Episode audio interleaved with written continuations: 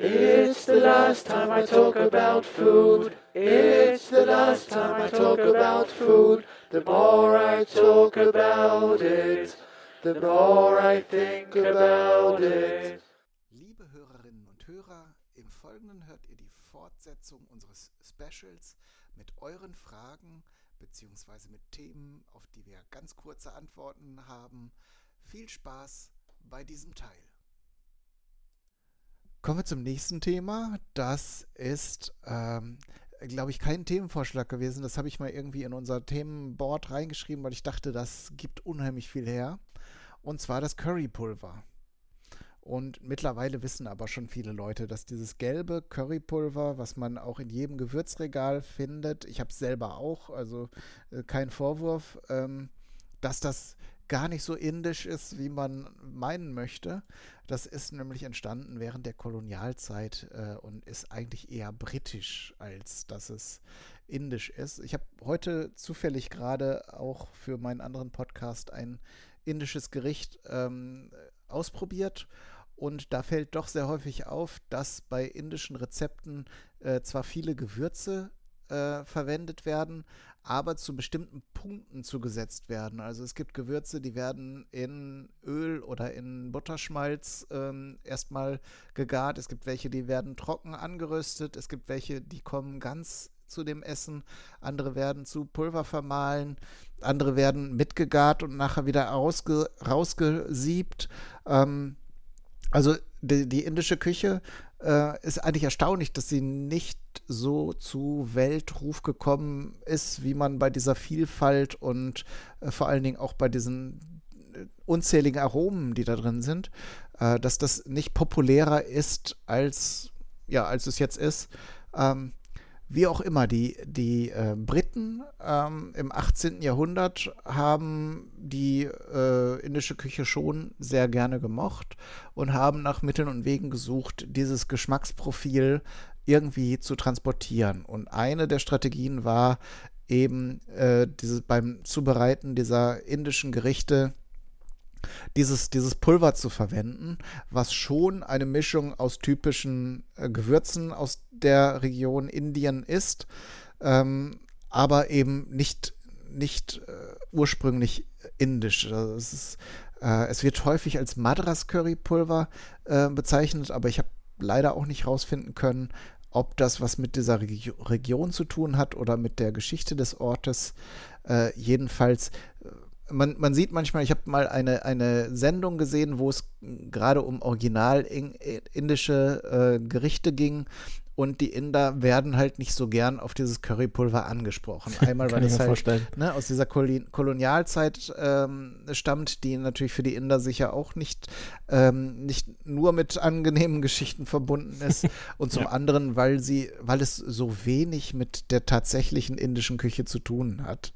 Ähm, das, äh, das ist aber eigentlich auch schon alles, was man dazu sagen kann.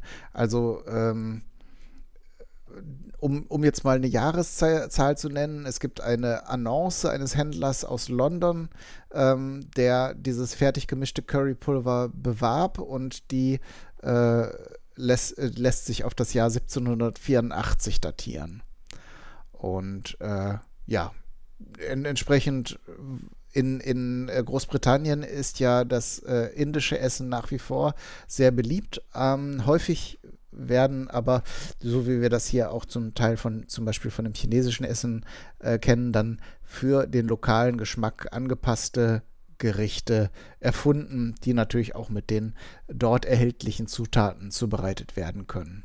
Das ist ja dann oft für die Köche dort ein Problem, dass sie gar nicht die ganzen äh, lokalen Zutaten äh, für ihre Restaurants erwerben können.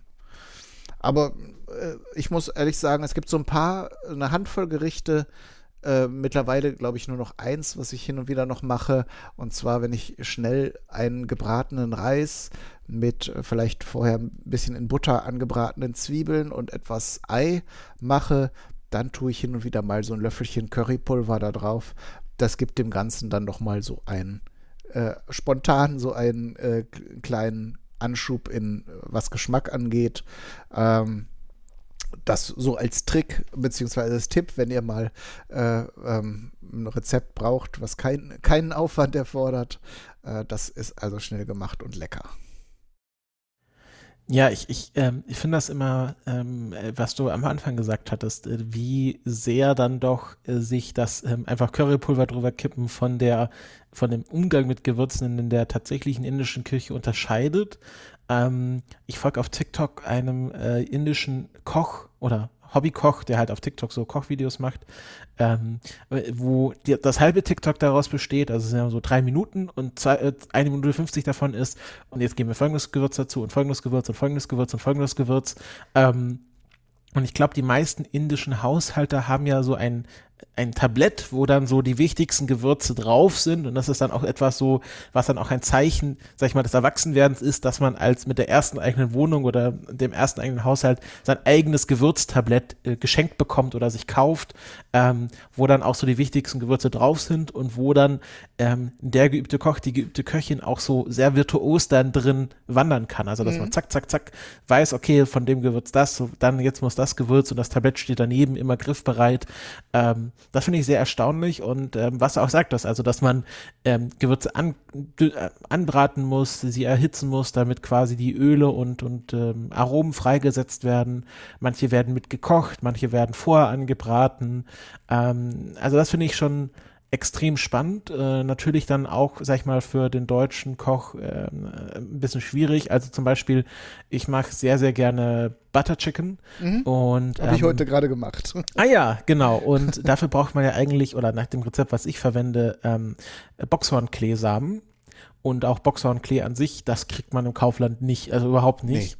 Nee. Äh, vor ähm, allen Dingen ähm, brauchst du da auch die Blätter. Da habe ich Ewigkeiten ja. nachgesucht und ich habe sie mittlerweile. Ähm, also ähm, äh, dieses Kasuri Meti, äh, die, die, die Blätter des Boxhornklees, äh, haben auch nochmal einen interessanten Geschmack das ist natürlich dann doof, wenn man, wenn man. Ja, ich fake das, das immer so ein bisschen mit, mit Fenchel und, und Anis hin. Mhm. Ähm, und es schmeckt auch gut, aber ich vermute nicht so gut, als würde man original Boxhornklee verwenden.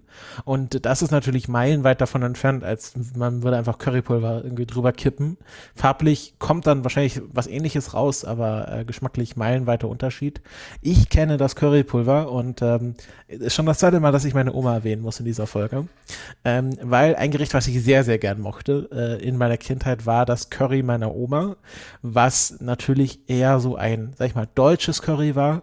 Ähm, und es war dann eine Soße, ähm, eine, wo dann quasi hauptsächlich dieses Currypulver drin war, ähm, teilweise noch so Dosenpfirsiche und äh, dann Hühnchenfleisch und dazu so eine angebratene Banane, das habe ich geliebt. Also auch wieder ein Gericht, was mit Fleisch aber war und aber doch dann eher süßlich.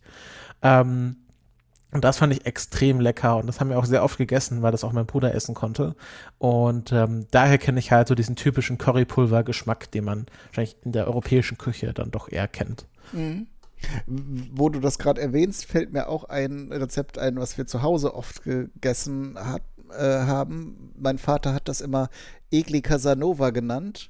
Äh, Egli ist ja, glaube ich, eine Fischart, die am Bodensee, wir haben da oft Urlaub gemacht. Wahrscheinlich mhm. hat er das mal da in einem Lokal gegessen.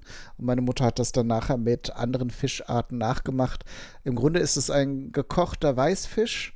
Ähm, und nachher wurde der Fisch mit dem Sud und allem äh, äh, in eine Mehlschwitze gegeben, in die ähm, dann Curry, in der Curry mit angeröstet wurde.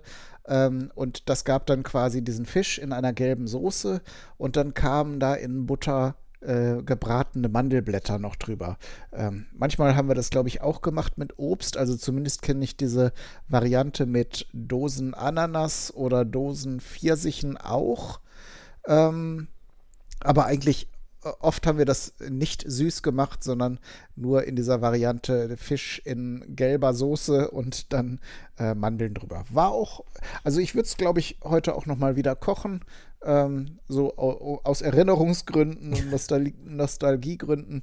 Ähm, das war also auch ein Gericht, das, wir, das mein Vater eine Zeit lang gern gegessen hat. Und ich mhm. auch. Sehr spannend.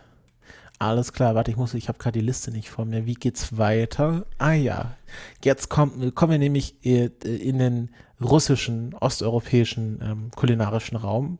Denn ein Vorschlag jetzt tatsächlich nicht von Twitter, sondern aus Instagram von ähm, Came würde ich mal sagen, spricht man diesen Nutzernamen aus. Kameroots. Kameroots. Würde ich, würde ich sagen, ich, das ist äh, ein Account, der uns äh, und mir als Hobbykoch auch folgt, ähm, die also afrikanische Lebensmittel auch verkaufen. Ah, okay, also Kameroots. Also keine Werbung. Also keine bezahlte Werbung. Keine Werbung ja, ist es dann. Äh, okay. Wir haben das, also, ich wurde nicht Werbung bezahlt. aus eigenem Antrieb, würde ich mal sagen. Genau, so. Ähm, genau, Kameruz hat äh, uns das Thema Borscht empfohlen. Und ähm, das ist ein Gericht, was ich äh, früher, als ich noch äh, unerfahren und dumm war, ähm, ganz oft mit einem anderen Gericht verwechselt habe, was später noch drankommt, nämlich Soljanka. Ähm, und Borscht, ähm, der Name des Borscht kommt vom Bärenklau ähm, dessen, ganz früher, dessen ungiftige Sprossen, also eigentlich ist Bärenklau giftig, aber die Sprossen sind ungiftig und die jungen Blätter ähm, waren im Mittelalter Bestandteil dieser Suppe und daher kommt der Name, also das russische oder slawische Wort für Bärenklau, Borscht. Ähm, und das ist heute nicht mehr drin, ähm, aber dafür äh, ganz oft äh, andere Zutaten. Ähm, es gibt so ähnlich wie den Weißwurst-Äquator in Deutschland den Borstgürtel. Der verläuft von Polen, Galizien, Rumänien, Ukraine, Belarus bis zur Wolga und äh, zum Don in Russland. Das bezeichnet man langläufig als den Borschgürtel, also dort, wo Borscht serviert wird. Und man merkt auch, es ist jetzt kein rein russisches oder äh, äh, polnisches Gericht, sondern wurde in sehr vielen ähm, ich, ich, sag mal grob slawischen oder osteuropäischen Kulturräumen äh, zubereitet. Ähm, aber wann es serviert wird, das unterscheidet sich häufig, denn in äh, Polen und Rumänien und, und Weißrussland ist es oft ein Hauptgericht und in der Ukraine und in Russland ist es oft nur eine Vorspeise. Also dort wird es eher als Vorspeise äh, serviert. Und die klassischen Bestandteile ist natürlich ein Gericht, was wahnsinnig viele unterschiedliche Bestandteile haben kann, von wo man ist, welche Jahreszeit man hat, äh, was die Familie zur Verfügung hatte, was weg musste. Aber so die klassischen Bestandteile, die sich so aus dem Mittelalter übertragen haben, eben neben diesem Bärenklau, diesem namensgebenden, ähm, ist Wasser, rote Beete, verschiedene Kräuter und Kartoffeln. Ähm, die Tomate kannte man natürlich im Mittelalter noch nicht, die kam erst später dazu. Und Fleisch war auch, war sehr oft auch nicht drin, weil Fleisch im Mittelalter natürlich Luxus hat man dann auch nur zu bestimmten Anlässen ähm, eingetragen. Und ähm, ja, dadurch, dass Borscht in so vielen Regionen so äh, unterschiedlich und so lange serviert wird, kann man jetzt auch keine, sag ich mal, lineare Geschichte ziehen. Es war ein Gericht, was immer vorhanden war, weil es sich eben aus äh, Wurzeln herstellen konnte, also rote Beete. Ähm, Kräutern hatte man auch irgendwie, Kartoffeln auch, ähm, wenn es nicht ganz hart war. Ähm, es gab ja dann auch äh, gerade in der Ukraine sehr, sehr große Hungersnöte, das äh, sogenannte Holodomor. Ähm, aber ja, konnte man in diesen Böden dann sehr häufig anbauen. Und ähm, klar, die, die, rote Beete ist ja dann auch ein, sag ich mal, ähm, im Englischen würde man sagen, Staple Food der, der osteuropäischen Küche. Ähm, und es gibt aber gerade, sag ich mal, einen kleinen nationalen Zwist, was den Borscht angeht. Denn in der Ukraine gibt es einen Fernsehkoch, ähm, Jewgen äh, Klopotenko, Jewgen Klopotenko, der das Borscht als ähm, immaterielles Kulturerbe der Ukraine von der UNESCO anerkennen möchte, anerkennen lassen möchte. Das kennt man ja hier in Deutschland sind sie Maultaschen oder ähm, was haben wir noch irgendwie ähm, so Sachen wie äh, Parmesan oder so. Also so da bestimmte Gerichte, die dann von der UNESCO als Kulturerbe einer Region anerkannt werden. Und man kann sich schon denken, die anderen Regionen, in denen Borscht auch schon seit dem Mittelalter serviert wird, finden es nicht so geil, wenn die Ukraine das jetzt für sich beansprucht. Ähm, und hier geht es natürlich um äh, eine klare nationale Frage, denn auch Russland beansprucht das Borscht für sich und Russland und die Ukraine ähm, liegen ja seit mehreren Jahren in, im, im, direkten Konflikt, der mal heißer, mal kälter ist, ähm, gerade was ähm, äh, die Krim angeht. Und ähm, wenn jetzt natürlich die Ukraine es schafft, äh, dass die UNESCO Borscht für sich anerkennt, wäre das natürlich ein Sieg für die Ukraine gegenüber den Russen. Und ähm, das ist, glaube ich, noch nicht final entschieden. Das ist aktuell ein aktiver Vorgang. Und ähm, es muss sich jetzt zeigen, ob die UNESCO sagt, ja, also wir, wir sagen, die, die Borscht ist äh, das immaterielle Kulturerbe der Ukraine. Oder sie sagen halt, naja, dadurch, dass es in diesen ganzen anderen Regionen auch schon sehr lange serviert ist, können wir es jetzt nicht nur der Ukraine zuschreiben. Und ähm, ja, das ist, äh, finde ich, sehr spannend, was sich daraus dann ergibt. Kai, ich vermute mal, du bist schon mal mit Borscht in Kontakt gekommen. Äh, ja, ich habe das mal ausprobiert für den Hobbykoch-Podcast. Gibt es auch eine Folge sozusagen drüber. Habe ich dir gerade den Link in unser Board geworfen. Sehr ähm, gut. Ich, äh, ja, ich habe es mal ausprobiert, weil das auch ja so ein, so ein Begriff ist, den man hört und ich mich auch viel zu selten mit der osteuropäischen Küche auseinandersetze, was, glaube ich, ganz oft auch, ja, Mangel ist, den man, den man öfter mal ausgleichen sollte.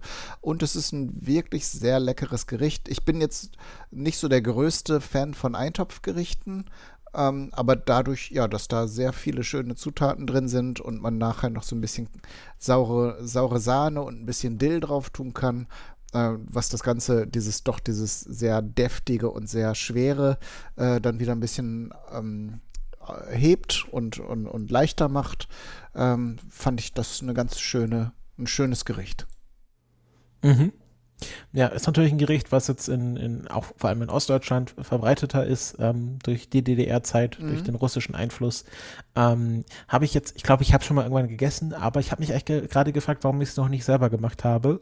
Aber ich weiß jetzt ja, wo ich ein Rezept dazu finden kann. Mhm. Ähm, und ich denke, das werde ich jetzt, wenn es wieder ein bisschen kälter wird, ist es wahrscheinlich kein Sommergericht, ja. obwohl ich es mir auch gut wahrscheinlich als kaltes Gericht vorstellen könnte. Könnte funktionieren, ähm, ja werde ich das mal in Angriff nehmen, dass ich mal selber Borscht mache. Ja. Alles klar. Dann geht es weiter mit äh, ja, einem, einem Land, was wir jetzt noch gar nicht drin hatten. Italien hatten wir noch nicht. Nee, stimmt. Äh, das südlichste, was wir gekommen sind, war die Schweiz mit dem Raclette. Stimmt. Also, das ist ein Themenwunsch von Fabio und das hat mich über Instagram erreicht. Ähm, das ist übrigens ganz interessant. Äh, ganz viele Menschen, auch jetzt hier der äh, Wunsch mit dem Pfälzer Saumagen von, von Alina von Calzone, ganz viele Menschen kontaktieren uns über den Instagram-Account, den es äh, ja gibt, den Zeitspeise-Pod äh, ähm.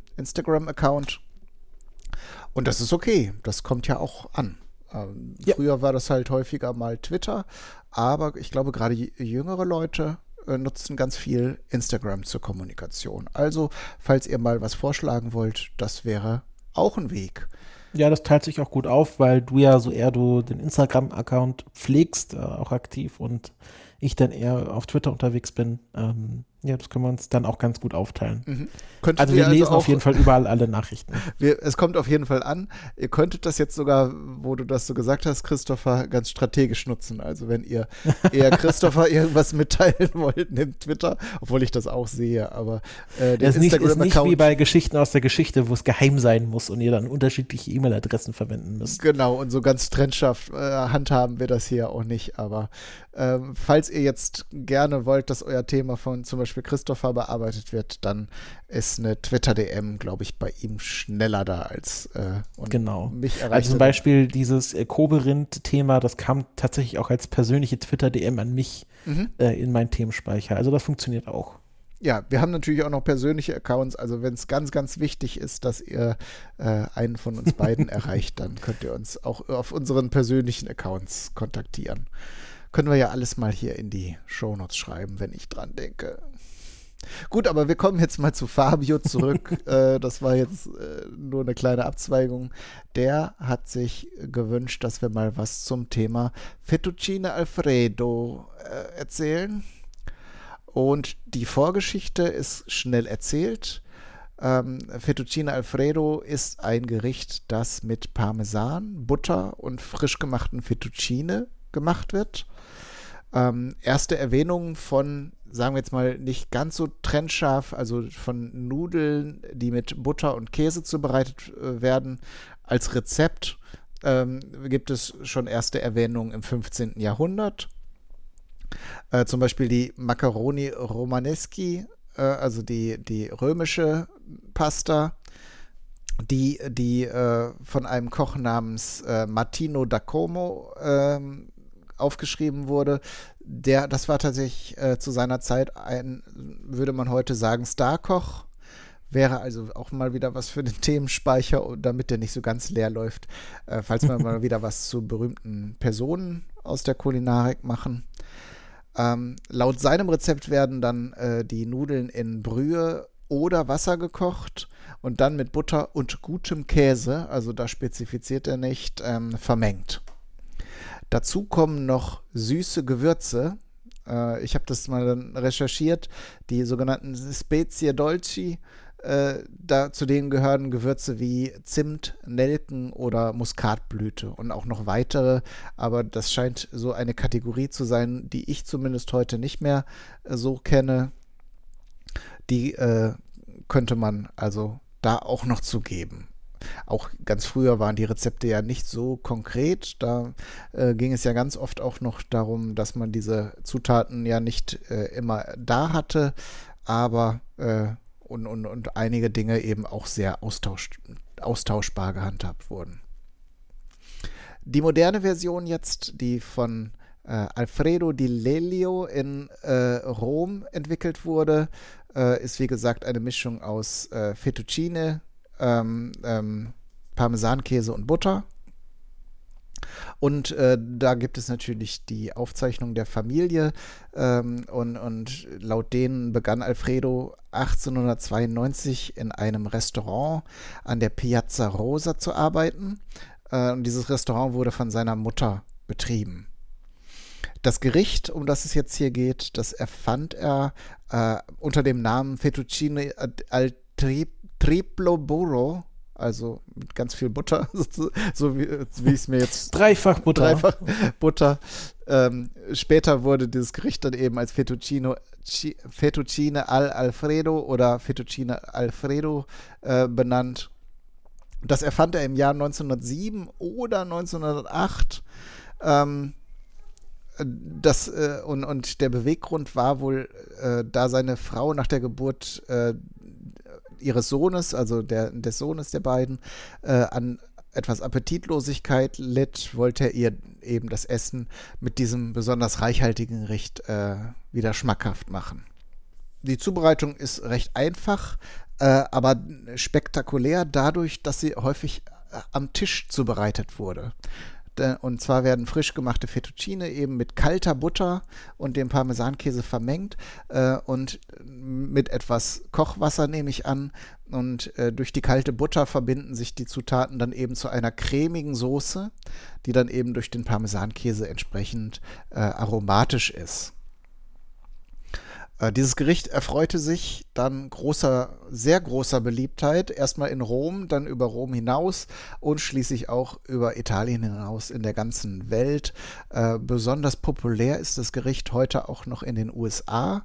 Ähm, da gibt es natürlich ja, was heißt natürlich, aber äh, in den Restaurants werden solche Gerichte dann ja häufig äh, vereinfacht und gerade so eine Emulsion aus heißer Flüssigkeit und kalter Butter, die kann auch mal schief gehen äh, und aus Gründen der Einfachheit, Einfachheit ähm, wurde die Butter dann häufig auch durch Sahne ersetzt. Das haben wir ja, äh, bei uns kennen wir das äh, ja zum Beispiel von den, äh, sag mal schnell, den Carbonara. Von der Carbonara, genau, du sagst es. Äh, wo dann eben eine Emulsion aus Ei und äh, ähm, äh, Käse durch Sahne ersetzt wird. Und so ist es bei den Fettuccino Alfredo auch. Und außerdem gibt es Be äh, Varianten, zum Beispiel die Hähnchenfleisch oder Garnelen enthalten. Also jeweils Gerichte, äh, die dann nochmal ja, Fleisch enthalten, damit sie vielleicht noch ein bisschen fancier daherkommen. ähm, genau, der, die, äh, ähm, der Alfredo Di Lelio wurde übrigens für seine Verdienste für Italien zum Ritter geschlagen, und zwar dem, zu dem äh, Cavaliere del Ordine della Cor Corona d'Italia. oh Mann, schwierig. Also das ist äh, zumindest vermute ich mal, das ist äh, das Äquivalent zum, zum deutschen Verdienstorden, sowas. Ähm, wie war der Name? Äh, Cavaliere, also wahrscheinlich. Dell'Ordine Cavalier. della Corona, also Kron, Kronorden. Der, der, der, wahrscheinlich der, der königliche äh, Ritterorden Italiens. Also mhm. was wie. Also da gibt es äh, verschiedene Ränge. Ich habe das tatsächlich auch nachgeschlagen. Ähm, und das ist der sozusagen der unterste Rang, den man erreichen kann. Äh, und entsprechend, ich glaube, das wird auch für Verdienste, die er so in militärische und andere und je nachdem, was, wie groß der Verdienst dann ist, desto höher ist dann der Rang natürlich. Ja, es gibt ja bei den, bei den britischen Rittern auch. Da gibt es ja dann, äh, also ich glaube, das meiste ist so Order of the British Empire, aber da gibt es auch noch ein paar andere Stufen, in die man eintreten kann, gerade wenn man im Militär ist. Ähm, oder wenn man schon royales Blut hat. Mhm. Ähm, aber ich denke, es ist auch vergleichbar mit dem Bundesverdienstkreuz. Mhm. Und ja, es ist halt ein sehr einfaches Gericht, aber das muss ja nicht heißen. Also ich habe es tatsächlich äh, vor zwei, drei Tagen auch mal gekocht.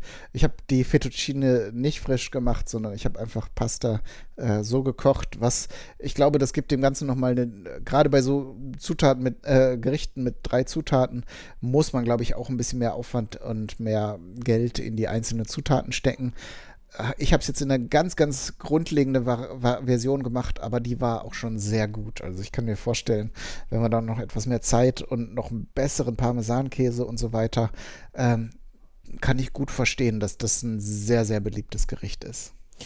Ähm, kannst du noch mal ganz kurz sagen, wie Fettuccine aussehen? Weil ich glaube, ich habe eher gerade Linguine im Kopf. Fettuccine sind ähm, zumindest dem Anschein nach sowas wie Bandnudeln. Also etwas breitere äh, Pasta einfach. Okay, aber noch mal breiter als Linguine. Ich muss ehrlich gestehen, ich habe mir nur Bilder angeguckt, äh, wie genau die jetzt. Mhm. Ähm, also, also Linguine sind eher so Spaghetti, die man einmal kurz platt gedrückt haben. Nee, noch breiter, also wirklich okay. wie Bandnudeln. Okay, würde ich okay. jetzt annehmen. Ah ja, ich sehe es auch gerade. Ja, okay, jetzt weiß ich, was, was Fettuccine sind. Also es sind wirklich sehr breite Nudeln. Ah ja, das kenne ich häufig dann Fettuccine, die man dann zu Lachsnudeln serviert. Mhm. Ah, okay, okay. Also Linguine sind ja eher, also wirklich sehr schmal, aber halt flach. Also stellt euch eine Spaghetti vor, die man einmal mit einem Nudelholzblatt gewälzt hat. Mhm. Ähm, Im Englischen Ribbon Pasta, da kommt es mal ein bisschen her, ein äh, bisschen, äh, oder die Kategorie der Ribbon Pasta.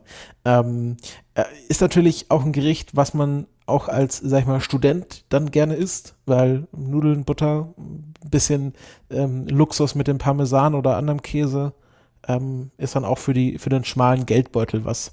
Klar, und kann man auch gut vorrätig halten. Gut, Butter ist jetzt natürlich nicht unendlich haltbar und je nachdem, wie man den Käse aufbewahrt, äh, ne? aber trotzdem ist es eine Sache, die man, äh, die einfache Zutaten sind ähm, und man kann da durchaus was sehr Schmackhaftes draus äh, zubereiten. Genau, es gibt ja dann noch diese Abwandlung, wo ich, im Grunde der große Unterschied ist ja nur, dass da noch Pfeffer reinkommt, Cacio e Pepe. Mhm. Ähm, und ich glaube, da wird kein Parmesan, sondern Pecorino für verwendet. Mhm. Aber im Ähnlichen ist es nicht so weit entfernt von Fettuccine Alfredo. Ja, also diese Gerichte ähm, sind ja, sind ja viele, also wie, die, wie, du sagst, die Carbonara ist ja auch einfacher dann mit dem, mit dem luftgetrockneten italienischen Speck.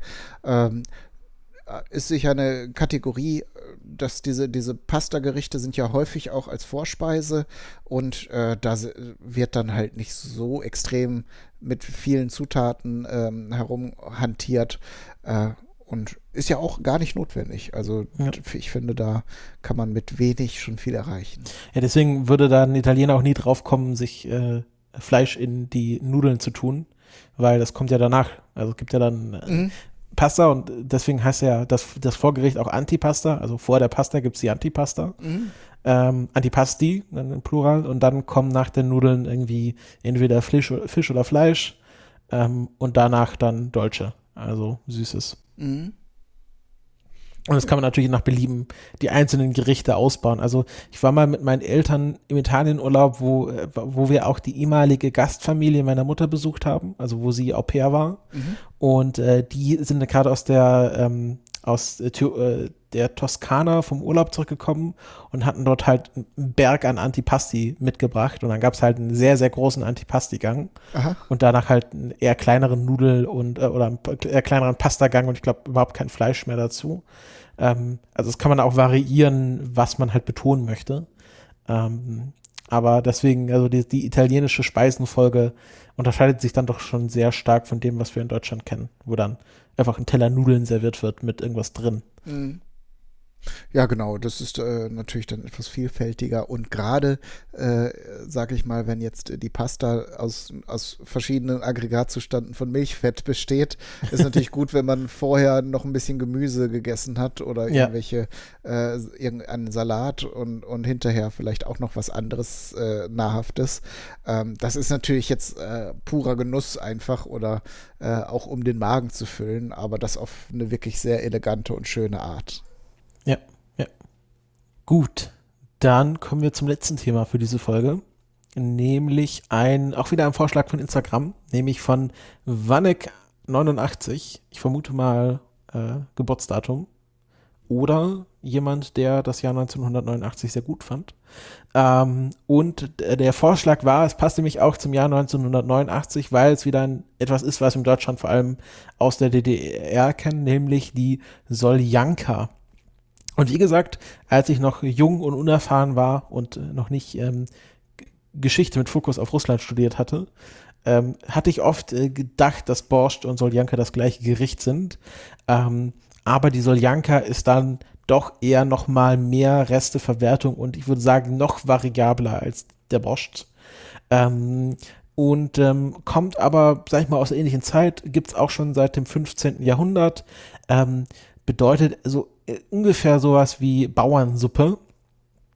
Ähm, also Soul ist ja eher sowas Richtung Bauern ähm, ähm, und ähm, äh, das, genau, könnte man langläufig als Bauernsuppe bezeichnen. Ähm, und man kann wirklich alles in der Soljanka tun. Ähm, so die häufigsten Zutaten sind Gemüse, Fleisch, Tomatenmark, Zwiebeln, Wurst und Oliven. Ähm, also hier auch schon Sachen, äh, äh, Oliven, Zwiebeln, Tomatenmark, hält sich alles sehr gut ähm, und kann man alles in einen Eintopf reintun. Und ich würde einfach sagen, Soljanka im weitesten Sinne ist es ein Bauerneintopf. Ähm, ich hatte mal eine sehr leckere Soljanka, war eine Fisch-Soljanka in Stralsund. Ähm, aber ich glaube, es gibt so viele Soljanka-Gerichte, wie es Soljanka-Köche gibt. Ich weiß nicht, wie es dir da geht, Kai. Ich habe die mal gekocht und zwar hat, hatte ich mit äh, Freunden zum Tag der deutschen Einheit ähm, haben wir zusammengesessen und die äh, Frau meines Freundes ähm, stammt aus der ehemaligen DDR und ist allerdings Vegetarierin. Ich habe aber trotzdem eine Soljanka mit Fleisch gekocht und ähm, ich weiß es aber nicht mehr genau. Ich habe, glaube ich, Wurst reingetan, also ähm, so, so Knackwürstchen in Stücke geschnitten, ähm, auch äh, Fleisch gekocht ähm, und ich meine, ich hätte auch Sauerkraut reingetan. Ich mhm. weiß es aber nicht mehr genau. Ich, oder, oder Weißkohl. Es hat auf jeden Fall sehr, sehr gut geschmeckt. Ich ärgere mich ein bisschen, dass ich mir das Rezept nicht aufgeschrieben habe.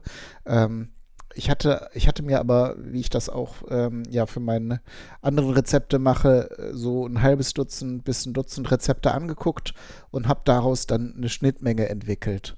Ähm, wie gesagt, ich kann mich nicht mehr, leider nicht mehr ganz genau erinnern, was ich reingetan habe, aber äh, es war auf jeden Fall gut. Genau, da bin ich auch auf jeden Fall auf äh, Zuschriften aus der Hörerschaft gespannt ähm, weil ich mir auch vorstellen kann, dass es viele Leute gibt, die so das Familien-Soljanka-Rezept äh, haben, wo dann was ganz Bestimmtes rein muss, damit es wie zu Hause schmeckt. Ähm, also wenn, wenn ihr das mit uns teilen möchtet, könnt oder dürft, vielleicht ist das ja auch ein Geheimnis, dann, ähm, dann bin ich da sehr gespannt drauf, weil ähm, ja, das, das im Grunde, im Grunde ist das einfach ein, eine Bezeichnung für einen Bauerneintopf und was die Bauern so hatten.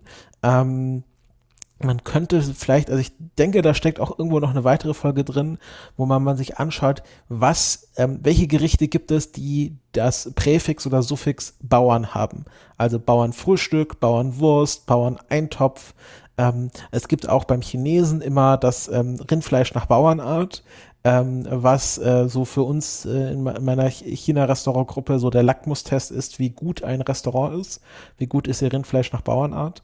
Ähm, und ähm, ich denke, da steckt auch irgendwie mal so eine größere Folge drin, wo man sich mal anschaut, äh, was denn so den Bauern zugeschrieben wurde an Gerichten und wie das sich entwickelt hat. Mhm. Gute Idee. Also meistens sind es ja relativ einfache Gerichte, aber wie wir jetzt eben bei den Fettuccine Alfredo schon gesehen haben, müssen das nicht die schlechtesten sein. Äh, ich verstehe aber auch den Ansatz mit dem chinesischen Bauerngericht. Ähm, das erfordert natürlich umso mehr Sorgfalt. Äh, wenn man dann irgendwo was aus einer Dose reinschüttet oder äh, ja, da bei den wenigen Zutaten noch Abkürzungen nimmt in der Zubereitung, dann macht sich das natürlich sofort um, um, umso, umso mehr bemerkbar, als wenn man jetzt ein Gericht mit vielen Zutaten hat, wo man ja. eine vielleicht mal ersetzt durch irgendwas Gefrorenes oder außer, außer Konserve. Etwas, was der, was der Bauerntopf aus China und der aus, aus äh, Russland gemein haben, ist die Verwendung von Kohl. Ähm, weil äh, es gibt da so den schönen Spruch, das macht den Kohl nicht fett. Also Kohl war meistens immer da, aber man braucht ja doch irgendwie was, was äh, Fett macht äh, in der Suppe, mhm. damit man auch ein paar Kalorien bekommt, um bäuerlich arbeiten zu können. Ähm, aber andersherum ist der Kohl natürlich auch eine gute Beigabe, um Fett verdauen zu können. Also irgendwas ist im Kohl drin, was die Fettverdauung nochmal, der, der Fettverdauung nochmal hilft. Ja, Ballaststoffe schon mal, auf jeden Fall. Viele Ballaststoffe, die putzen dann quasi die Organe durch. Genau, und wer, wer mal chinesischen Bauern, Rindfleisch nach Bauernart gegessen hat, weiß, es ist oft sehr fett und ähm, der Kohl ist schon sehr wichtig, dass man das dann auch gut verträgt und danach äh, keine Verdauungsbeschwerden hat.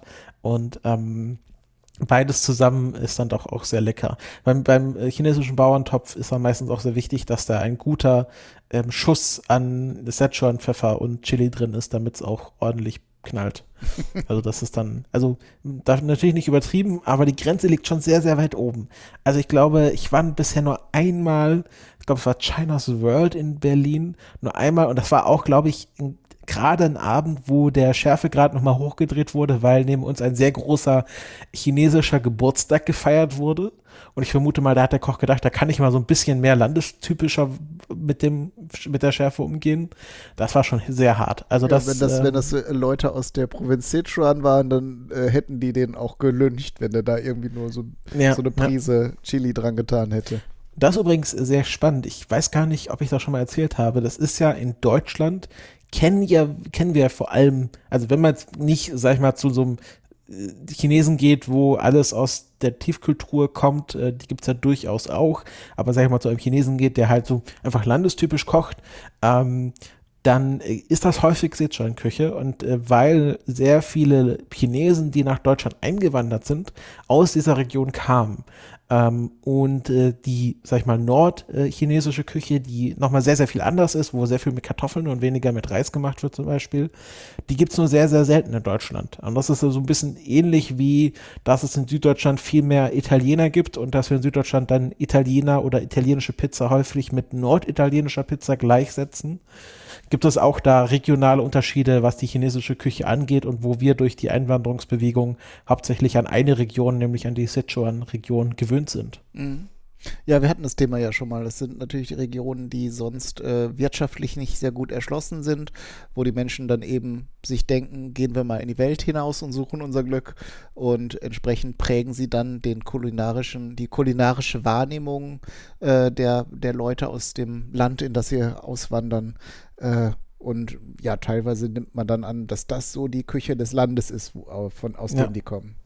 Ja, dass man halt sagt, chinesische Küche extrem scharf, sehr viel mit Reis und das eigentlich hauptsächlich äh, Sichuan, die Sichuan-Region in China mhm. widerspiegelt.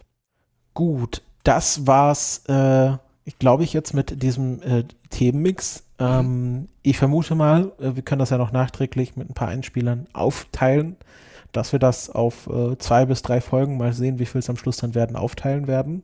Aber ich denke, es hat sich gezeigt, kein Thema geht bei uns verloren. Wir werden auf jeden Fall über das meiste, was ihr uns vorschlagt, irgendwann mal sprechen. Und ich scrolle hier auch gerade durch, die, durch den Themenspeicher.